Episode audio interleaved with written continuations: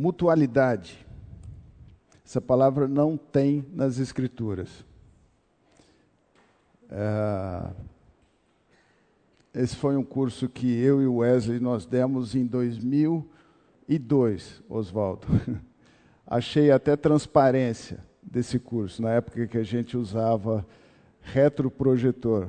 Não sei quem é aqui não sabe o que, que é. Quem não sabe o que, que é, conversa com o Rodolfo que ele vai explicar. Que ele tem idade para isso. É.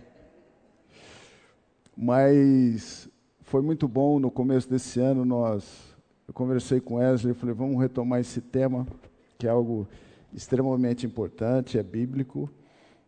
E conversamos com o Fábio para estar aqui nesse momento.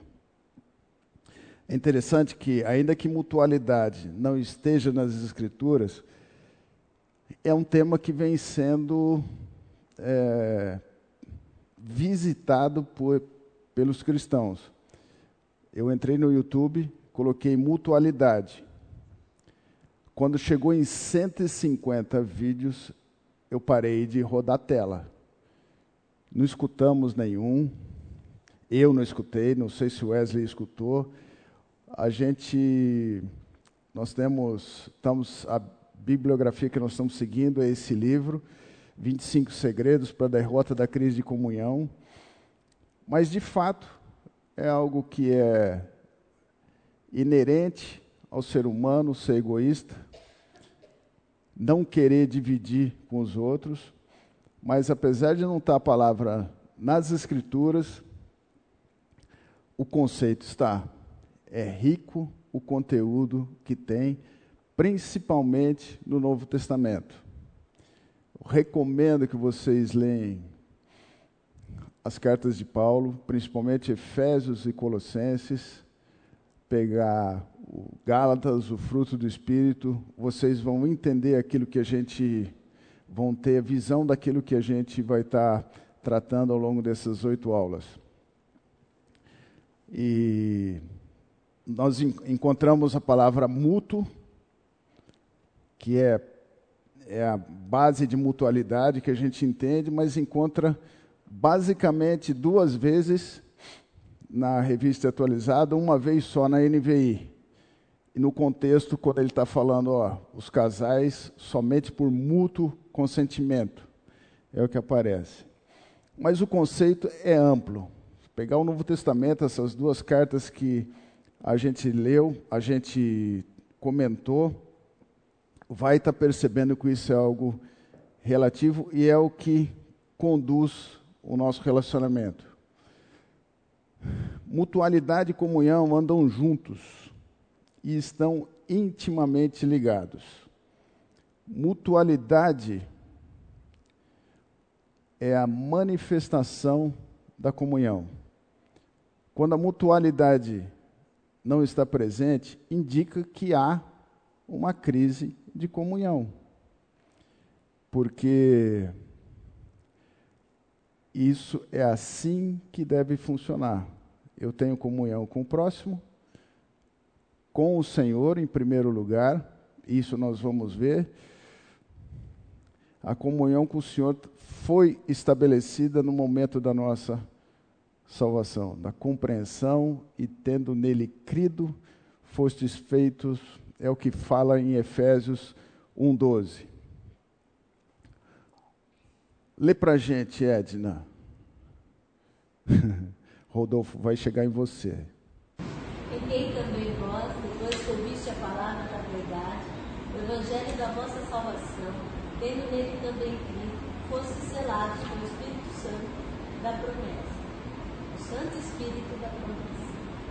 É isso. Nesse momento é estabelecida a comunhão com o Pai. E a comunhão a gente é impossível você ver se não for através de manifestação. Alguém pode dar algum exemplo de manifestação do Espírito Santo ou do Senhor na sua vida prática? um minutinho para alguns segundos para pensar como que Deus se manifestou a mim como fruto dessa comunhão que ele estabeleceu.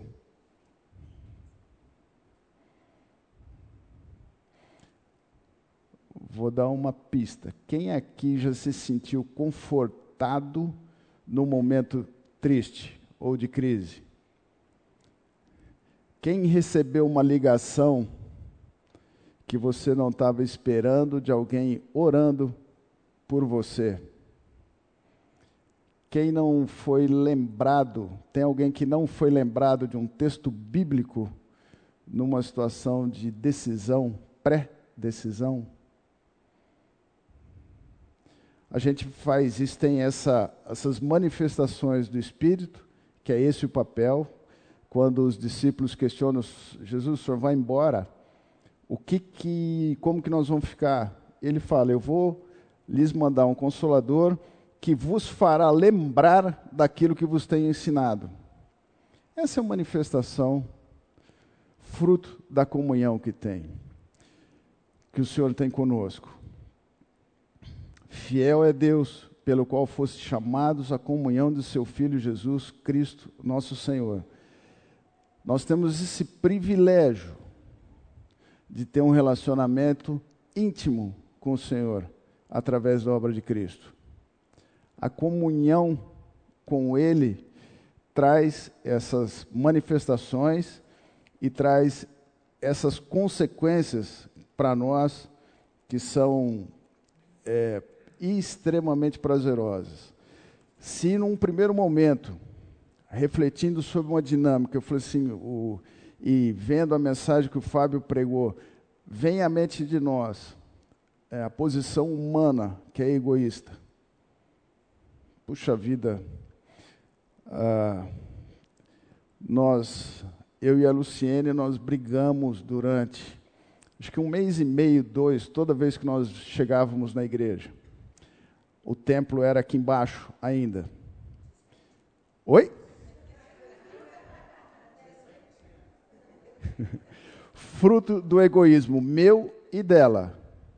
Eu gostaria de parar longe da entrada da igreja para dar lugar para quem chegasse atrasado poder parar perto e chegar em tempo. Ela queria que nós, chegando cedo, parássemos perto. Se alguém quisesse parar perto, que acordasse mais cedo e viesse. Pode parecer brincadeira, mas uma atitude. Oi? É.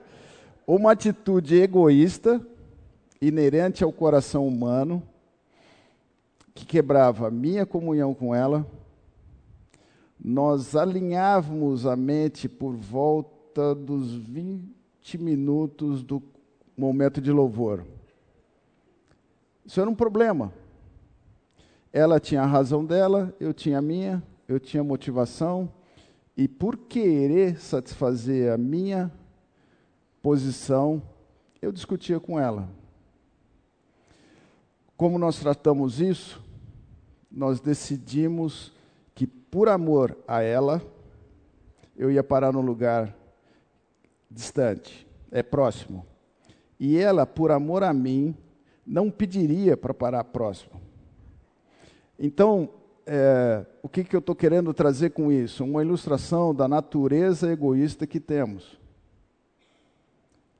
trazer as consequências que isso trazia, inclusive para a nossa comunhão com o Senhor, porque era difícil louvar o Senhor tendo discutido de lá até aqui, discutido do carro até sentar no templo e a gente drenar a adrenalina dessa, desse momento. Isso comprometia a, a nossa comunhão entre nós e com o Senhor. Como resgatar isso? Com atitudes, com manifestações diferentes. E é interessante que a capacitação vem do Senhor para essa transformação. Nós somos lembrados da palavra, a gente é lembrado que eu não posso agir de maneira egoísta, e isso me leva a uma transformação de atitude. Então, é a manifestação do Espírito, a comunhão do Espírito se manifestando, fazendo-nos lembrar daquilo que postura que eu devo ter e trazendo consequências positivas para nós. Isso é um privilégio que todos que creram no Senhor têm. Não existe uma pré-condição a não ser crer no sacrifício de Cristo para que a gente desfrute dessa comunhão. É muito mais importante. Eu tive é, preparando a aula e a gente revendo os conceitos, é muito rico as consequências da obra de Cristo para nós. E, de novo, apesar de a gente estar condenando o egoísmo na nossa fala, ah, não posso, tem que deixar o lugar que ela quer parar, as obras do Senhor visa o nosso benefício. Diversos versículos constam, bem-aventurado aqueles que, feliz aquele Romanos 12, 2 diz: Não vos conformeis com esse mundo, mas renovai a vossa mente para que possa experimentar qual seja a boa, perfeita e agradável vontade de Deus. Isso é para nosso conforto. Uma compreensão diferente, voltada e transformada pelo conhecimento daquilo que é bom. Mas o plano de Deus para a vida do homem é o melhor para o homem. Então, se você for egoísta ao extremo, obedeça ao Senhor, porque você vai ser feliz por promessa dele, não por conselho meu. Você vai ser feliz porque a orientação do Senhor é adequada para você. Vamos falar um pouquinho de comunhão. O que aconteceu como consequência da comunhão? Agora eu vou pegar você, Rodolfo. Vai lá, Atos 2, 41, 47. O que aconteceu no início da igreja, fruto da comunhão? Vamos, vamos identificar características do comportamento de quem conheceu a Cristo, a obra de Cristo relatado nesse texto. Lê para gente, Rodolfo. Então, os que lhe aceitaram a palavra foram batizados havendo um acréscimo naquele dia de quase 3 mil pessoas, perseveravam na doutrina do apóstolo e na comunhão, no partir do pão e nas orações. Em cada alma havia temor. E muitos prodígios e sinais eram feitos por intermédio dos apóstolos. Todos os que creram estavam juntos e tinham tudo em comum. Vendiam as suas propriedades e bens, distribuindo o produto entre todos à medida que alguém tinha necessidade. Diariamente, perseveravam unânimes, unânimes no templo, partiam o pão de casa, de, o pão de casa em casa, e tomavam as suas refeições com alegria e singeleza de coração, louvando a Deus e contando com a simpatia de todo o povo. Enquanto isso, acrescentava-lhes o Senhor, dia a dia, os que iam sendo salvos. Percebe? A gente pode notar Nessa descrição, Lucas relata manifestações no povo de assim que tinham tido contato com a mensagem salvadora de Cristo. Mudança de comportamento. Eles perseveravam na doutrina dos apóstolos. Aqui é aquilo que tinha instruções para eles, que tinham feito conhecer o Senhor eles faziam comunhão de pães, estavam cheios do temor, respeito ao Senhor, mantinham-se unidos e partilhavam as coisas, louvavam a Deus. Atitudes, manifestações da comunhão daquele povo que eram refletiam em gestos e ações de mutualidade, que é o que nós vamos estar tratando, mas com esse conceito de mutualidade, ser fruto, ser manifestação de alguém que tenha comunhão com o Senhor e com o próximo. Não dá, não consegue se ver um relacionamento de comunhão do corpo de Cristo ou comunhão com o Senhor sem desfrutar e sem vermos as manifestações dele e nós termos atitudes, manifestações que demonstrem a comunhão que temos com o Senhor. Fomos por Ele transformados. É, revendo esse tema, eu é, daria para gastar uma aula nisso, falando dos benefícios pessoais causados pela transformação e pela quebra da escravidão que temos, tínhamos antes de ser salvo. Nós temos a liberdade e o pecado não tem domínio mais sobre nossas vidas. Então é possível viver uma vida fazendo coisas inimagináveis aos olhos puramente humanos. Então, onde existe comunhão, existe mutualidade como manifestação. Quando a mutualidade não está presente, pode significar que há uma crise de comunhão. Eu não sei. Procure conhecer como o Evangelho, ou lembrar de como o Evangelho chegou na sua vida. Ah, muito provavelmente foi através de um ser humano muito provavelmente foi a atitude de amor de alguém por você que falou: vou pegar a dona Neiva, minha sogra, que está aqui, um doce de pessoa, e falei: eu vou levar o evangelho para ela, porque para isso ela vai tornar integrante da família do Senhor. Ela vai tornar livre para decidir o que fazer e não mais escrava do pecado. Foi por amor, provavelmente, um gesto de amor de alguém que fez que o evangelho chegasse em você. Esse alguém pode ser pode ser um filho, uma filha, pode ser alguém que você nunca viu, mas de fato, a manifestação da comunhão da pessoa com o Senhor através da mutualidade, e mutualidade você vai pegar vários imperativos bíblicos que chamam-se uns aos outros, e você vai estar podendo compartilhar isso. E isso é a forma que vai gerar a comunhão. É um ciclo. A comunhão gera mutualidade, a mutualidade deve alimentar a comunhão. Essa é a realidade. Algumas vezes você pode ter o papel de simplesmente coadjuvante. Coadjuvante, eu estou dizendo, a mutualidade é aquela pessoa que recebe o abraço, ou pode ser protagonista.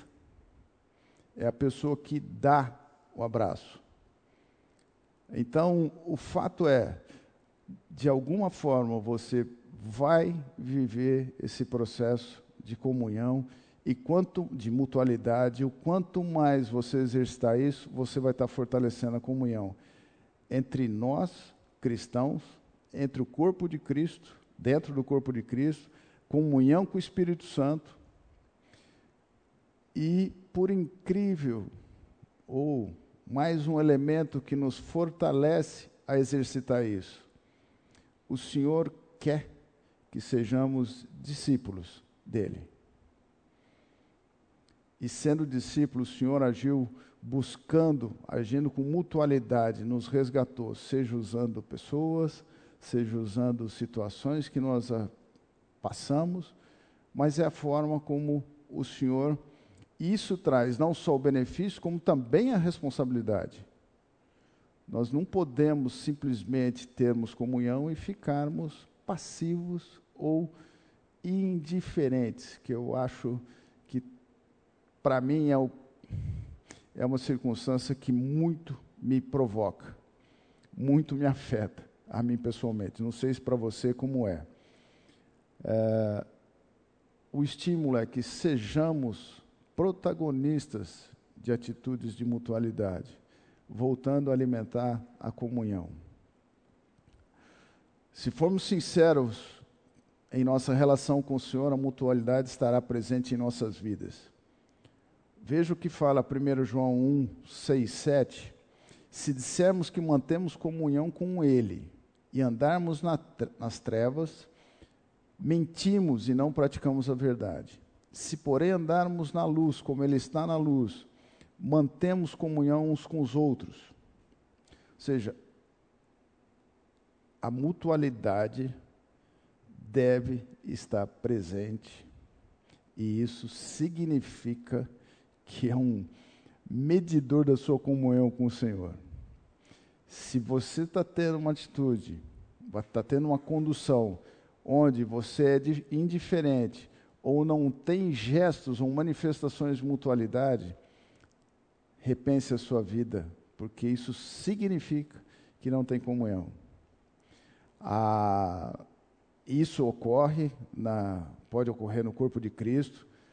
Depois nós vamos, na segunda aula, nós vamos ver alguns quesitos, inclusive que o Lucas fez alguns, alguns, algumas abordagens. O que me afasta? Tem pessoas que eu trato com indiferença, isso é possível ou não? O que, que me leva a esse trato com indiferença? A prática da mutualidade mostrará e testemunhará nossa comunhão com o Senhor. Isso é fato. Eu não sei se alguém já teve o exemplo ou teve a resposta de alguém que fala: puxa vida, eu vi seu comportamento em determinadas condições e vi que isso tem valor. E isso abriu a oportunidade de você falar do Evangelho, sabendo que você pôde testemunhar que aquilo não é obra sua e obra do Senhor na sua vida. É isso que vai testemunhar. Talvez se eu abrisse, não vou abrir, aqui para vocês dizerem sobre alguma circunstância ruim que você passou com um irmão, isso quebrou a sua mutualidade, todos nós certamente teremos circunstâncias e momentos que falam assim, puxa, Valtinho, aquele dia que ele foi em casa, ele botou o pé em cima da mesa, uma mesa que eu estava com verniz novinho, e ele fez isso. O Valtinho teve presente na nossa, na nossa coinonia durante muitos anos, por isso que eu estou tendo essa liberdade com ele. E ele não botou o pé na mesa, sempre com um paninho.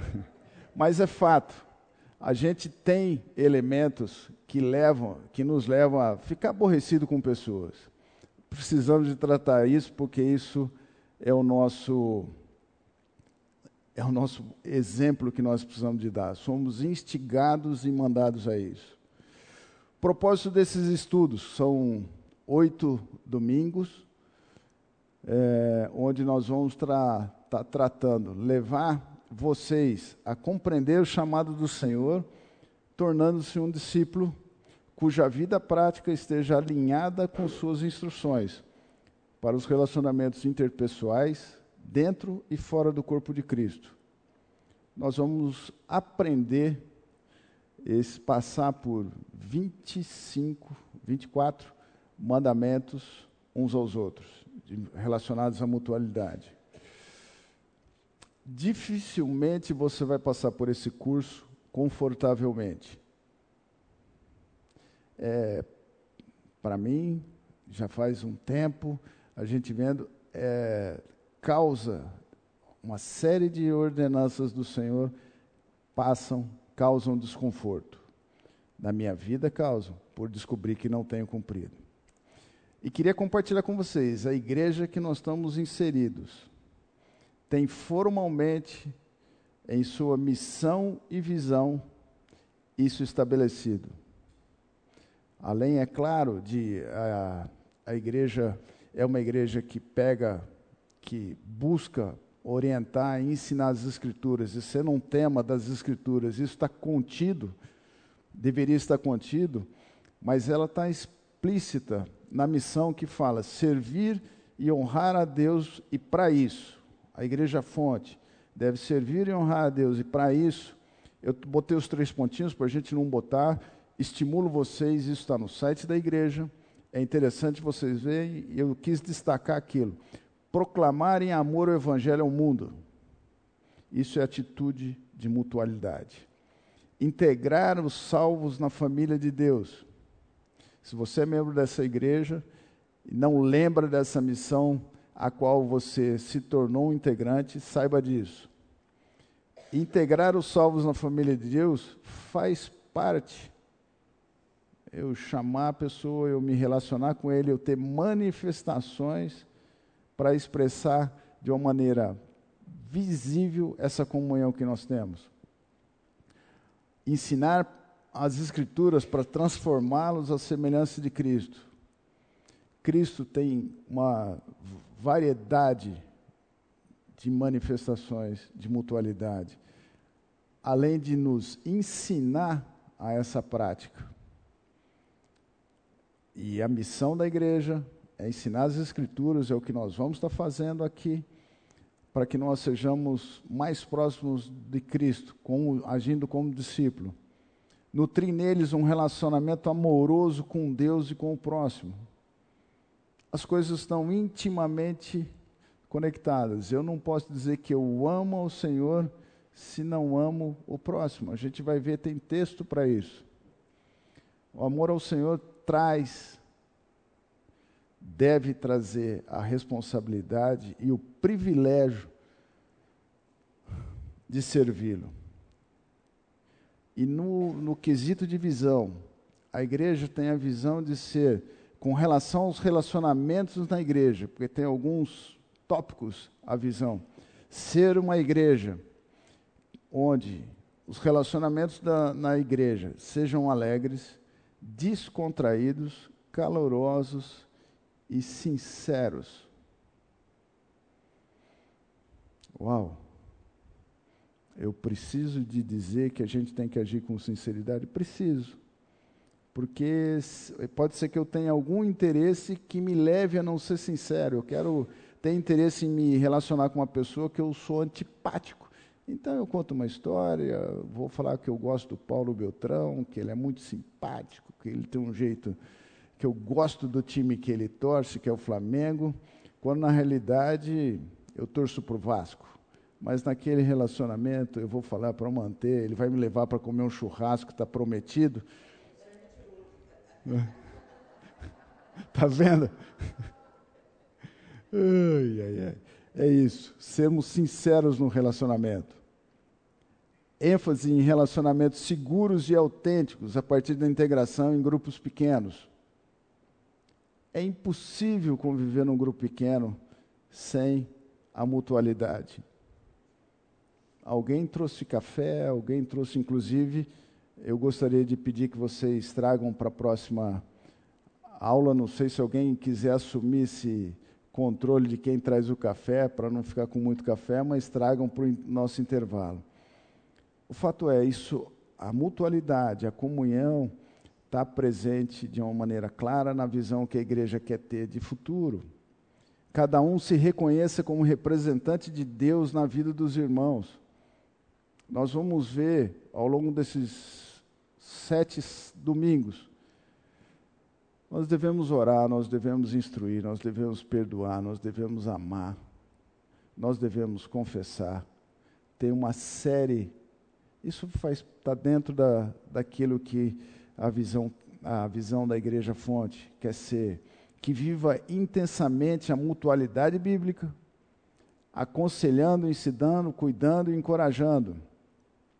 Cresça baseada no discipulado e vida do corpo de Cristo. Essa é, é o que é o que tem formatado na nossa missão e visão naquela, na igreja que nós estamos inseridos.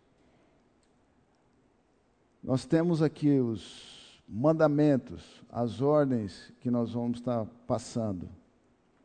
Amar, perdoar, orar, confessar, edificar, exortar, instruir, suportar, sujeitar, levar as cargas uns dos outros, acolhimento, acolher, servir uns aos outros, ser benignos, ter igual cuidado uns com os outros, não julgar, não falar mal. Uh. Pegou, né? Pegou. Mas é assim mesmo.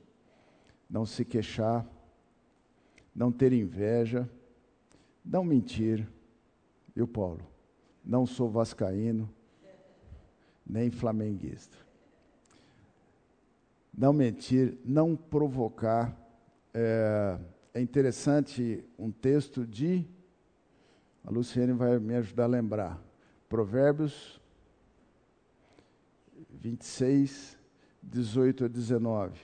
Diz assim: Como louco que lança flechas, fogo e morte, assim é aquele que engana o seu amigo e diz: Foi brincadeira. Esse é um tipo de engano. Na minha leitura, pelo menos às vezes que eu faço isso, é porque eu quero me sobressair sobre alguém e, junto com isso, diminuir esse outro. É uma provocação, porque por vezes eu faço isso. Vamos ver como ele vai retornar com isso, como eu fiz com Paulo, que eu sou torcedor do Vasco é, para provocar, levar alguém até uma situação de pecado, quando na realidade depois eu saio com é brincadeira. Está lá em Provérbios, nós vamos passar em textos do Novo Testamento que diz: não devo provocar. Para que provocar? Não vou dar aula sobre isso agora. Não morder. É, o texto é assim mesmo, não morder. A gente vai descobrir o que, que significa isso na prática. A gente falar mandamentos de mutualidade, recomenda-se que falamos com, falemos uns com os outros com salmos e hinos. É interessante que quando nós vemos Filipenses, quando tem momentos de agonia, a gente vem à mente Filipenses que fala sobre fazer conhecido do Senhor todas as coisas, Filipenses 4, 6, no te, nos versos 8, 9, se alguém puder me, me ajudar nisso, bem. Alguém não, a Luciene, né? Que é para ela que eu direcionei. Lembrando desse texto, nós devemos estar pensando em coisas boas boas que eu digo boa aqui na qualidade alinhada com os princípios do Senhor. Achou? É, lê para gente, faz favor. Não andeis ansiosos de coisa alguma, em tudo, porém, sejam conhecidas diante de Deus as vossas petições pela oração e pela súplica, com ações de graça e a paz de Deus, que excede todo entendimento, guardará o vosso coração e a vossa mente em Cristo Jesus. Finalmente, irmãos, tudo que é verdadeiro, tudo que é respeitável, tudo que é justo, tudo que é puro, tudo que é amável, tudo que é de boa fama, de alguma virtude há e de algum louvor existe, seja isso que ocupe o vosso pensamento. Seja isso o que ocupe o vosso pensamento. A boca fala o que o coração está cheio.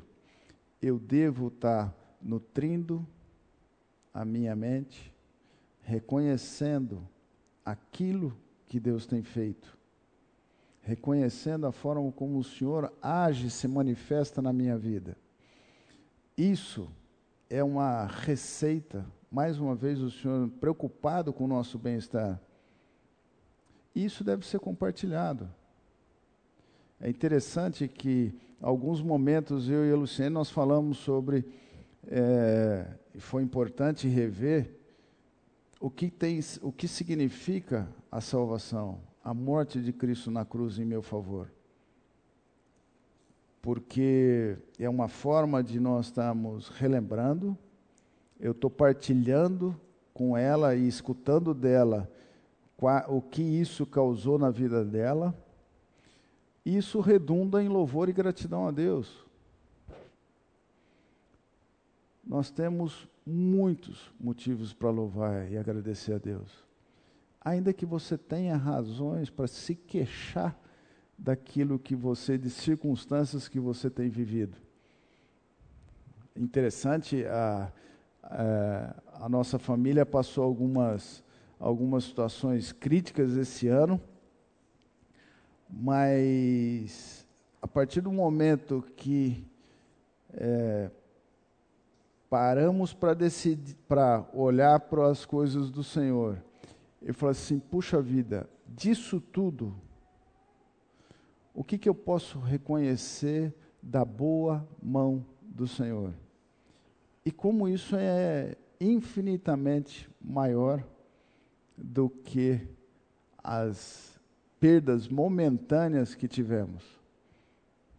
Então, louva-se a Deus mesmo em situação de, de crise, se eu tiver com os princípios alinhados e tendo comunhão com o Senhor, sendo lembrado daquilo, sendo instigado a fazer isso. Um exemplo, assim, pegando esse exemplo, de repente eu parei para falar assim: puxa vida, eu dou graças a Deus, porque os irmãos que eu perdi foram cansados pela graça do Senhor. Não fizemos nada por isso, a não ser Cristo fez. Por isso, isso nos traz conforto e consolo. E isso eu devo compartilhar. Então, algumas pessoas que às vezes na igreja, nossa, Eduardo, vocês passaram um momento difícil. Momento difícil, mas louvado seja Deus por aquilo que o Senhor nos concedeu de privilégio de vivenciar. Ah, é ver grama verde, grama seca com óculos verdes? Não, é real. Nós desfrutamos e vemos o benefício disso na vida dos, da família. Isso é obra do Senhor. Então eu vou compartilhar isso.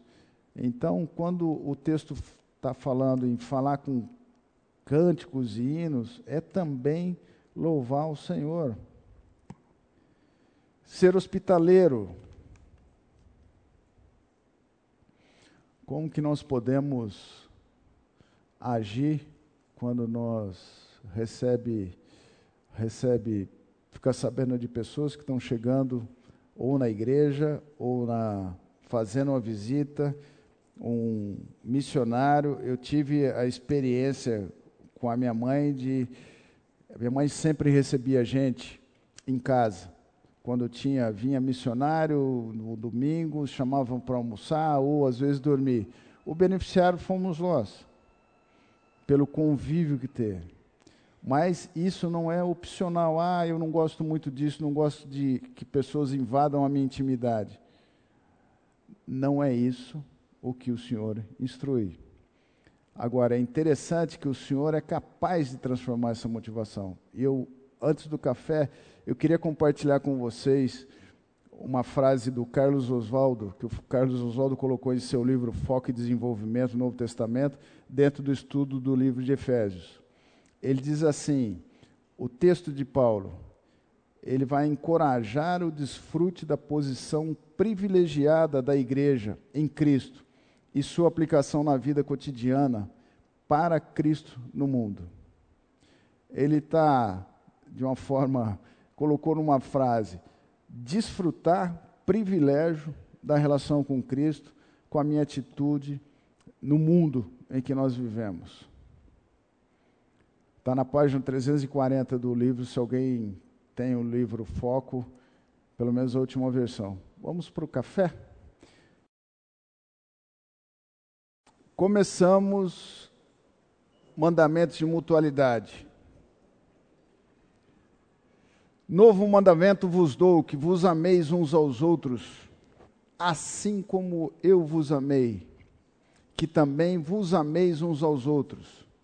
Nisto conhecerão todos que sois meus discípulos, se tiverdes amores uns aos outros. Não cabe eu pensar em alternativa para isso. Eu preciso amar. E esse, essa reflexão de que nisto vos conhecereis, nós somos testemunhas. É, certa vez, eu conversando com um, um rapaz que tinha casado com uma esposa não cristã, e ele falando das dificuldades eventuais dificuldades. Ele é novo o suficiente até para não ponderar isso de maneira adequada.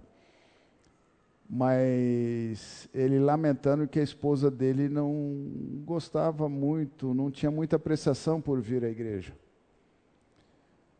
O fato é, eu falei para ele: Eu não te vejo aqui, criatura.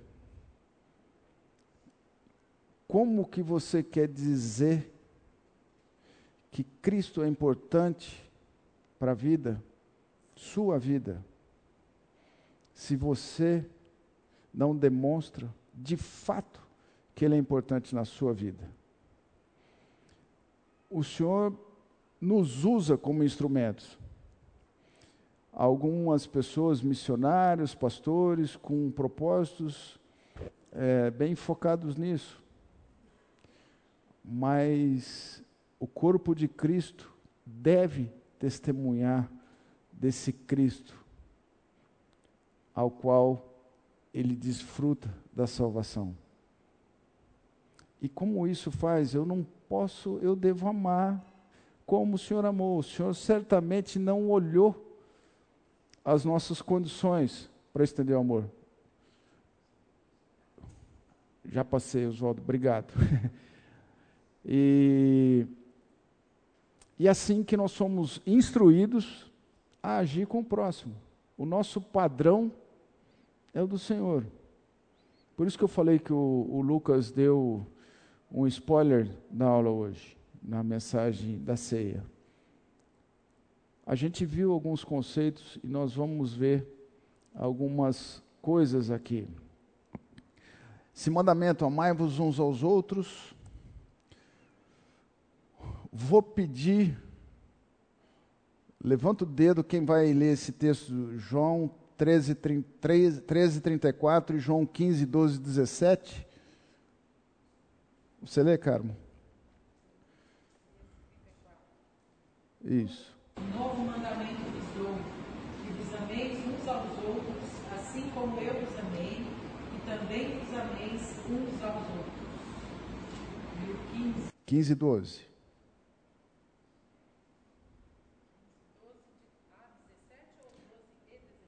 12 e 17.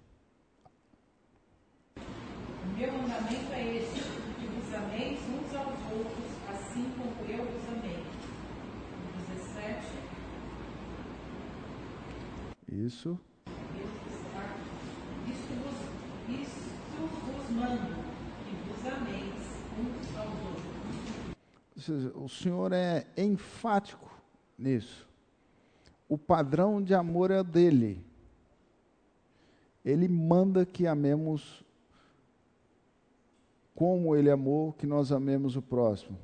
Alguém abre para mim João, li, abre ou liga 1 João 3,11 e 4,7,21. Vai agora, Rodolfo, pode ser?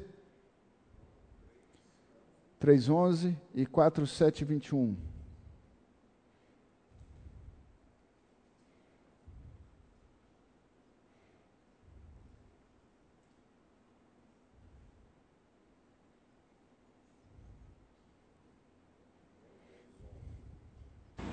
Em verdade, em verdade te digo que nós dizemos o que sabemos e testificamos o que temos visto. Contudo, não aceitais o nosso testemunho. 1 João 3,11.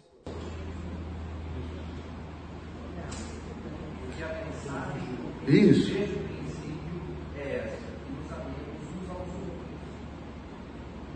Primeiro João 4,7.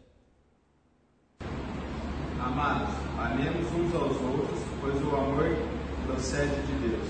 Aquele que ama é nascido de Deus e conhece a Deus. Olha, esse texto, né, a repetição, ênfase no mandamento, mas nesse tem um elemento importante. Ele diz que o amor procede de Deus.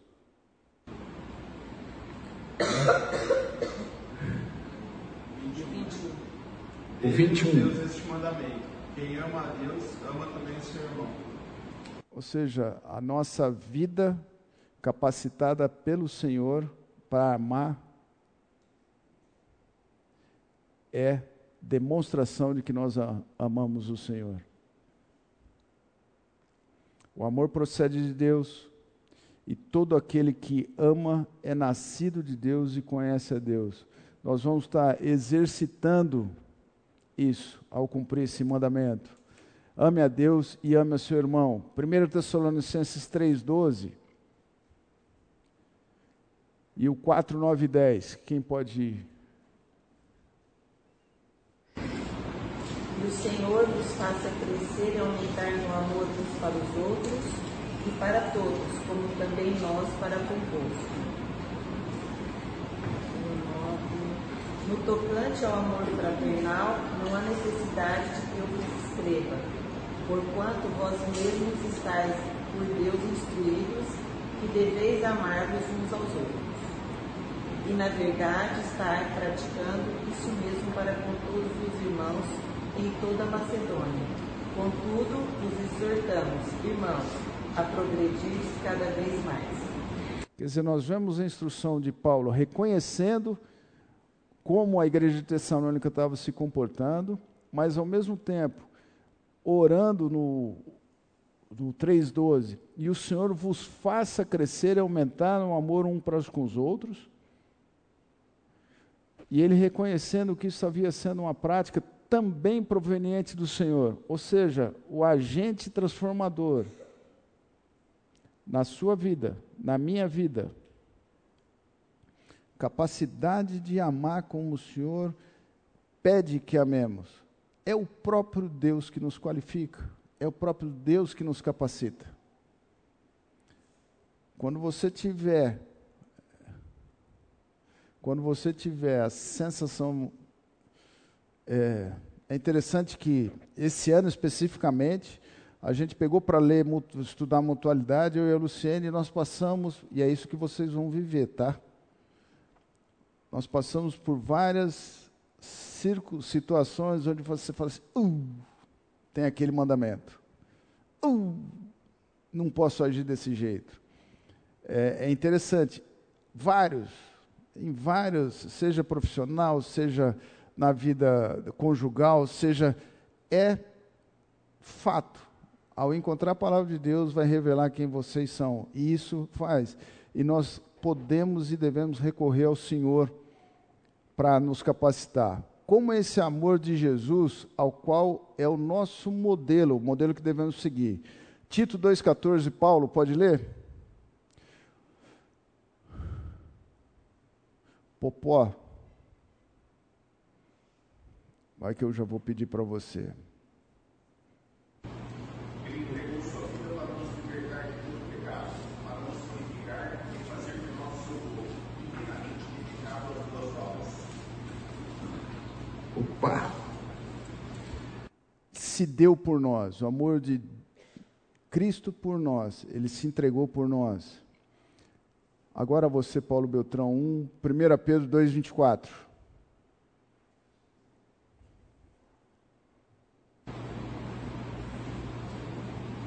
Carregando ele mesmo em seu corpo sobre o madeiro os nossos pecados, para que nós, mortos para os pecados, vivamos para a justiça. Suas chagas fostes sarados. O Senhor sofreu em nosso lugar Puxa vida, o, o Eduardo, você está falando em amar como Cristo amou. Cristo amou e sofreu em nosso lugar. Certamente nós estamos vendo características do Senhor, do amor de Cristo, mas algumas formas desse amor nós não somos, nós não estamos qualificados para agir. Eu, se eu morrer por alguém, eu não vou levar salvação a mim, eu não consigo a minha morte levar salvação para ninguém, porque eu eu, já, eu sou pecador. Não foi o caso de Cristo. Mas essa é uma característica dele, no sentido de ele sofrer no lugar de outro. 1 João 1,9.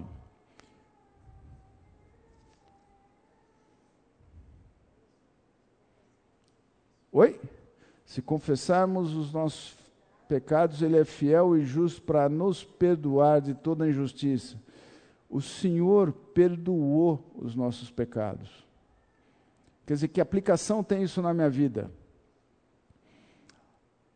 No mínimo, uma indicação de que eu devo, perdão deve ser algo presente no meu, na minha condição. Eu não tenho esse poder e capacidade de perdoar os pecados como Cristo perdoou nos seus efeitos, mas certamente eu posso e devo perdoar aquele que me ofendeu. Porque o modelo de amor é o de, é o de Cristo. 2 Pedro 3,9. E alguém já abre em Filipenses 2, 7 e 9, por favor.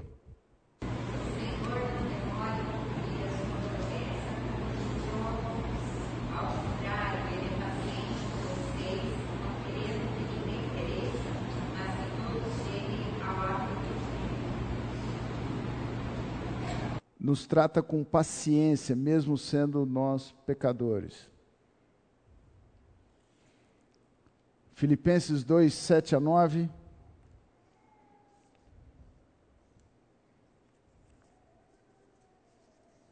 Mas esvaziou-se a si mesmo, vindo a ser servo, tornando-se semelhante aos homens. E sendo encontrado em forma humana, humilhou-se a si mesmo e foi obediente até a morte, e morte de cruz.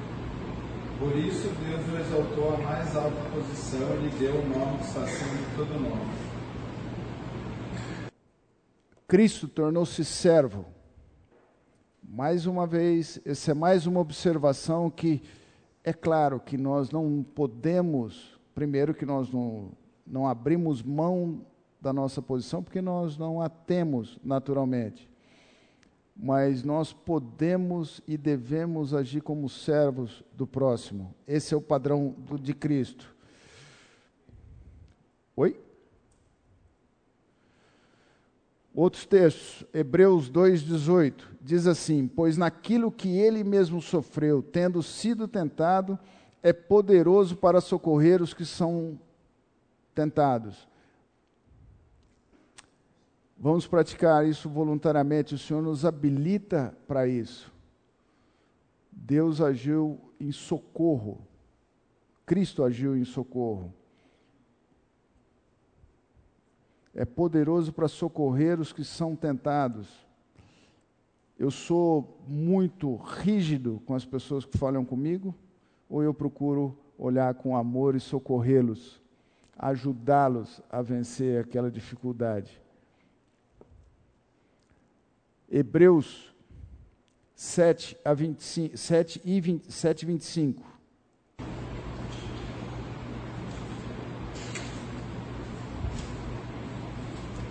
Por isso também pode salvar totalmente os que por ele se chegam a Deus, vivendo para sempre para interceder por eles.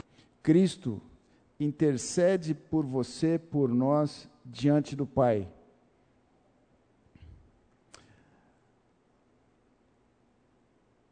Eu tenho orado por alguém, pela pessoa que te machucou, eu tenho clamado a Deus que o Senhor atue na vida da pessoa, eu tenho orado para que o Senhor seja, seja generoso, gracioso e misericordioso com, com o próximo. Esse é o padrão do amor de Cristo. Vamos ver como ele recomenda que nos amamos, nos amemos, que amemos. Romanos 12, 9 e 10.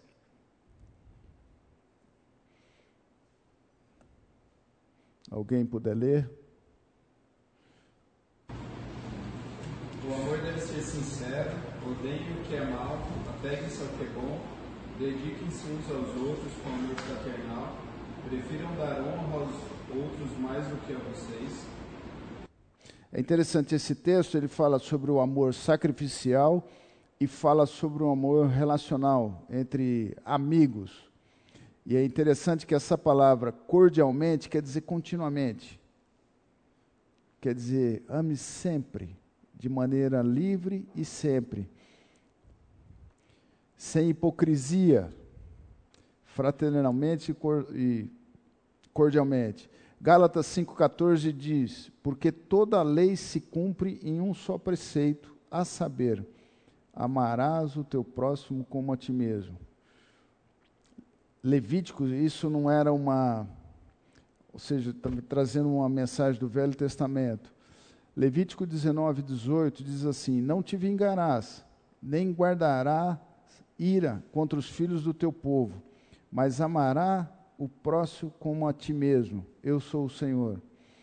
Nós não temos dificuldade de nos amarmos.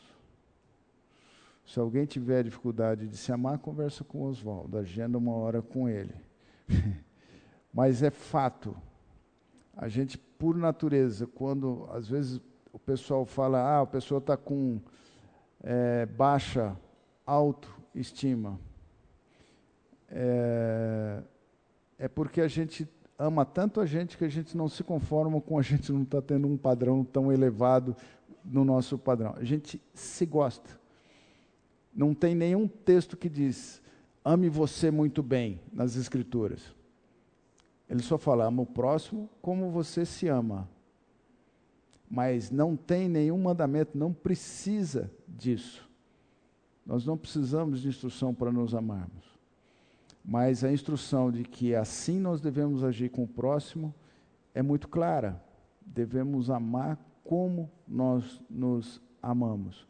A gente é paciente com a gente, a gente é tolerante com a gente, a gente se perdoa. Não é? Devemos agir assim com o próximo. Tiago 2, 8 e 9.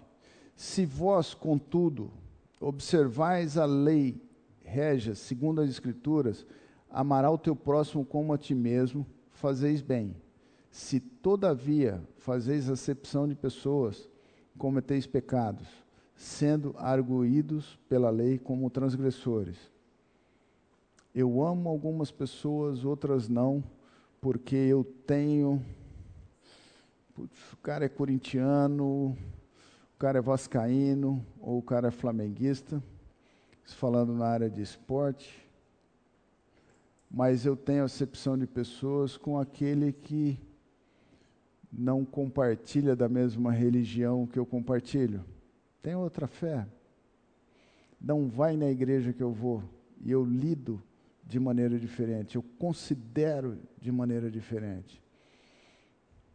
Não cabe isso. Tiago está falando: se todavia fazeis acepção de pessoas, cometem pecado. É claro, não precisa de interpretação teológica para essa frase. É pecado fazer acepção de pessoas.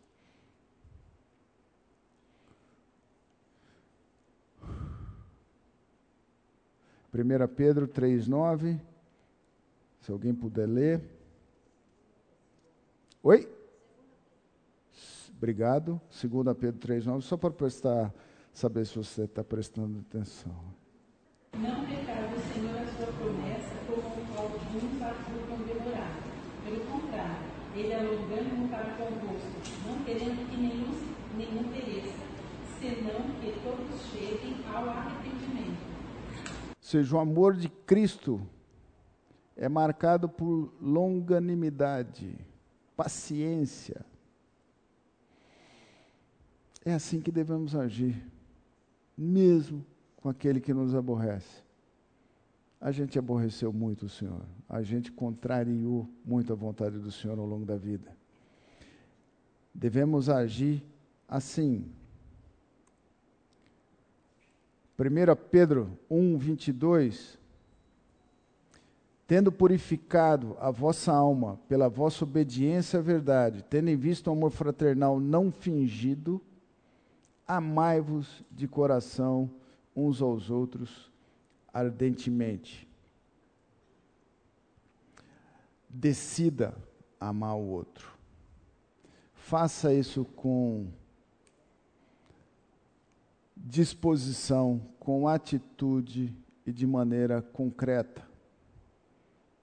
Isso é, é amar de maneira ardente ou resoluta, como a palavra quer dizer.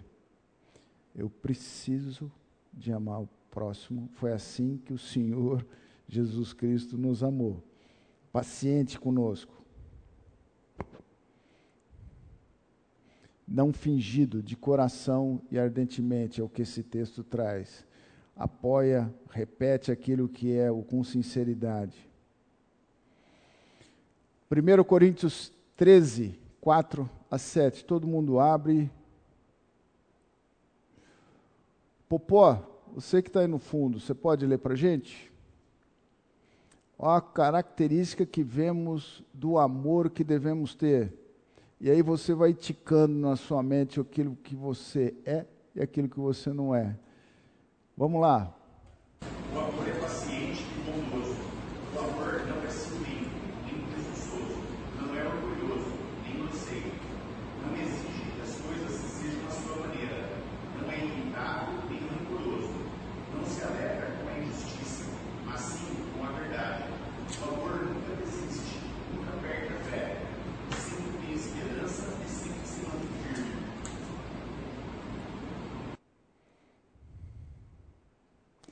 Essa é a característica do amor que Paulo relata, que esse é o amor que essas características, isso é o que deve demonstrar um amor verdadeiro na nossa vida.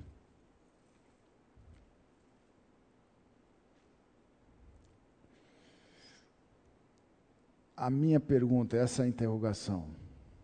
Quais são as circunstâncias, circunstâncias que te têm te impedido de praticar o mandamento de amar um outro no corpo de Cristo ou em seu núcleo social? Um amor no padrão qualificado que o Senhor prescreve. São diferenças de posição políticas, eu estou falando é, porque isso tem sido presente em nossos dias.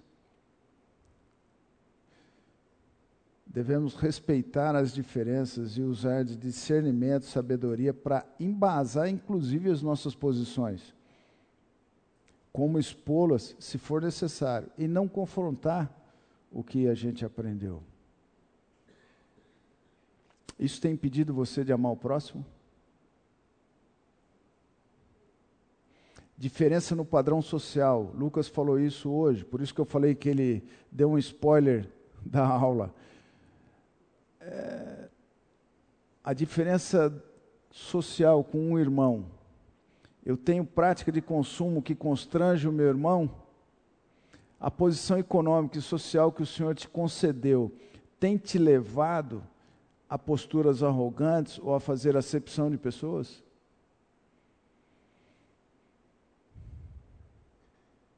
Vocês devem estar respondendo essas perguntas para si mesmos. Eu tenho evitado pessoas mais velhas, pois não tolero conversa repetida. Vocês que são mais novos, vocês vão repetir quando ficar mais velho. Pelo menos eu não encontrei alguém que tenha a idade assim, começa isso com 87 anos, 85. Minha sogra que está aqui não começou ainda. Mas é um fato.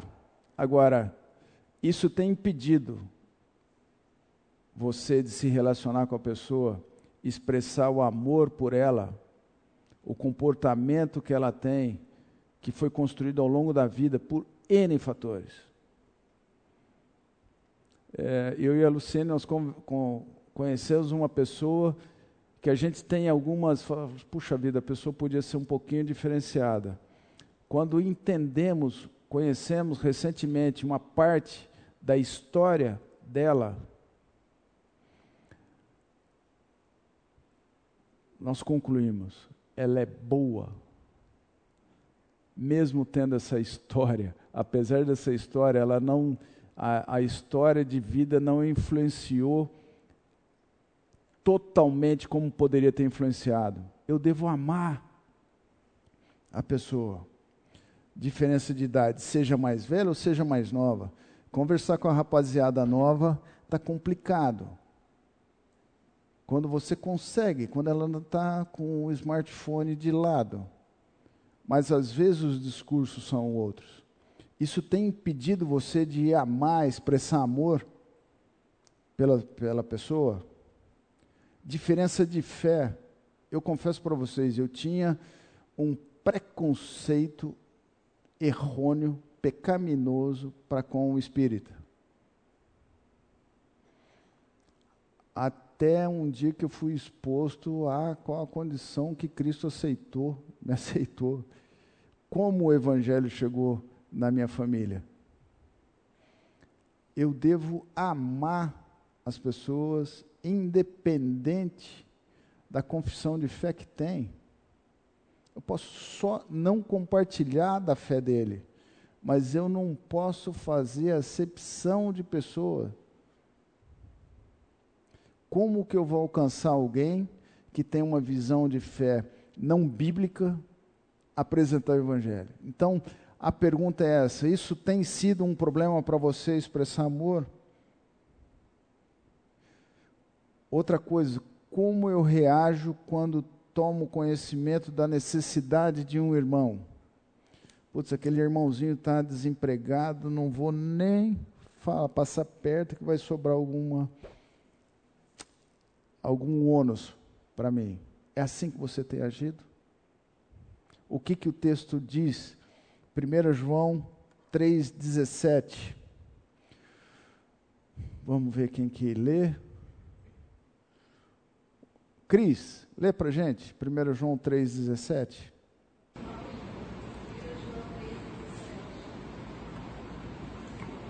Ora, se alguém possui recursos deste mundo e vê seu irmão passar necessidade, mas fecha o coração para essa pessoa, como pode permanecer nele o amor de Deus? Percebem que, e aí é para vocês se questionarem, vocês têm evitado pessoas que vocês conhecem que estão com limitações econômicas, para evitar de ser do cara expor a necessidade que ele tem?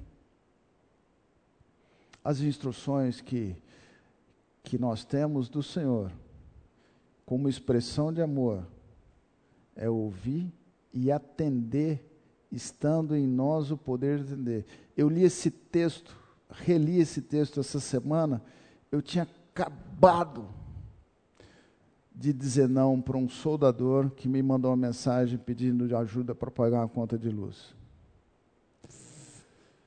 Mas assim, foi nos dentes. Uh, isso é muito.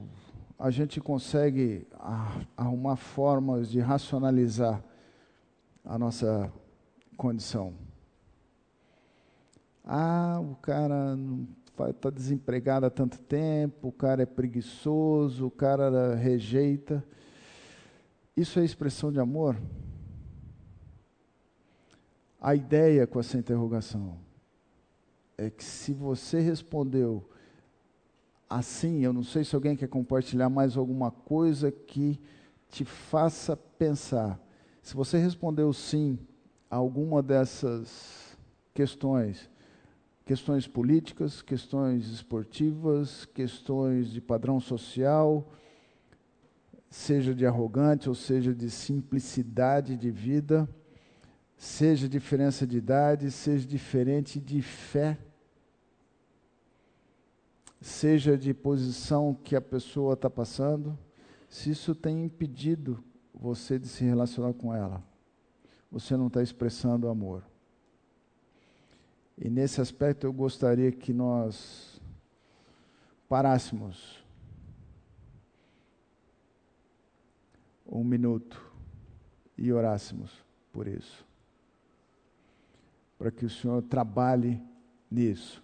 Lembrando dessa oração, que desse pedido que Paulo coloca em 1 Tessalonicenses 3, 12 e 13 e o Senhor vos faça crescer e aumentar no amor uns para com os outros e para com todos, como também nós para convosco, a fim de que o vosso coração, confirmado em santidade, isento de culpa na presença do nosso Deus e Pai, na vinda do nosso Senhor Jesus Cristo, com todos os seus santos.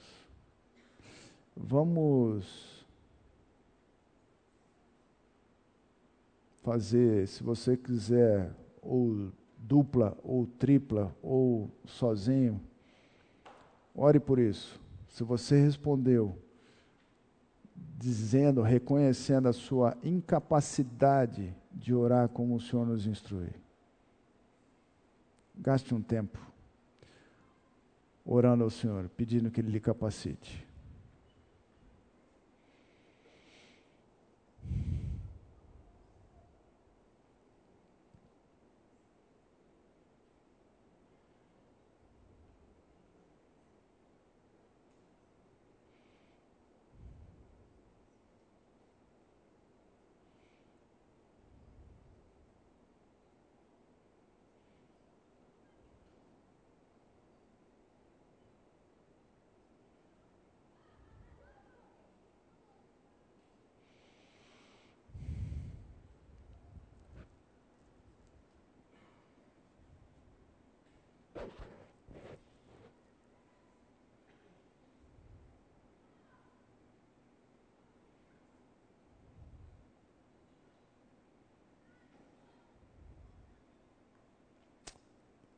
Senhor nosso Deus, nosso Pai. Sou grato a Ti, Senhor, porque o Senhor agiu com amor sobre a minha vida, nos concedendo o Seu Filho, Senhor, para sofrer em meu lugar, para levar na cruz, Senhor, a condenação que estava reservada para mim, Pai. Senhor Deus, eu te louvo, Senhor, porque o Senhor não considerou as minhas atitudes, mas o Senhor agiu graciosamente e misericordiosamente, Pai.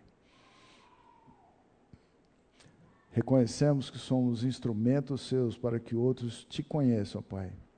E queremos te pedir, Pai, que o Senhor nos capacite a amar o próximo.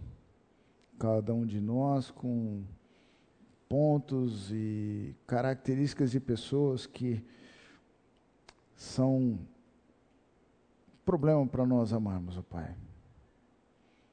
Quero contar, Senhor, com a tua instrução, a tua capacitação para cumprir isso que o Senhor manda que fazemos, ó Pai que possamos ter o coração ávidos pelo próximo, ávidos por compartilhar o Evangelho, Senhor, a fim de que todos desfrutem, Senhor, ou que outras pessoas venham a desfrutar do privilégio que desfrutamos da comunhão e intimidade contigo. Que a nossa vida no corpo de Cristo, com quem a gente se relacione, seja marcado, Senhor, pela presença do Senhor e que isso cause transformação na vida de quem está ao nosso lado. Que nós tenhamos um coração pronto para amar, Senhor, da forma que o Senhor quer. E dependemos da Sua capacitação. Dirige-nos, ó Pai, no restante desse dia, um dia que precisamos de ouvir a Tua voz, de considerar a Tua voz inclusive, Senhor, independente do resultado que as urnas darão, que a gente possa estar reconhecendo que o Senhor é o soberano, que o Senhor é o Rei, que o Senhor é o nosso Deus e que o Senhor nos amou sobre todas as coisas, ó Pai. É o que eu oro, Senhor, por todos aqui presentes e te agradeço por esse tempo que tivemos de reflexão. É o que eu oro, Senhor, em nome de Jesus. Amém, Pai.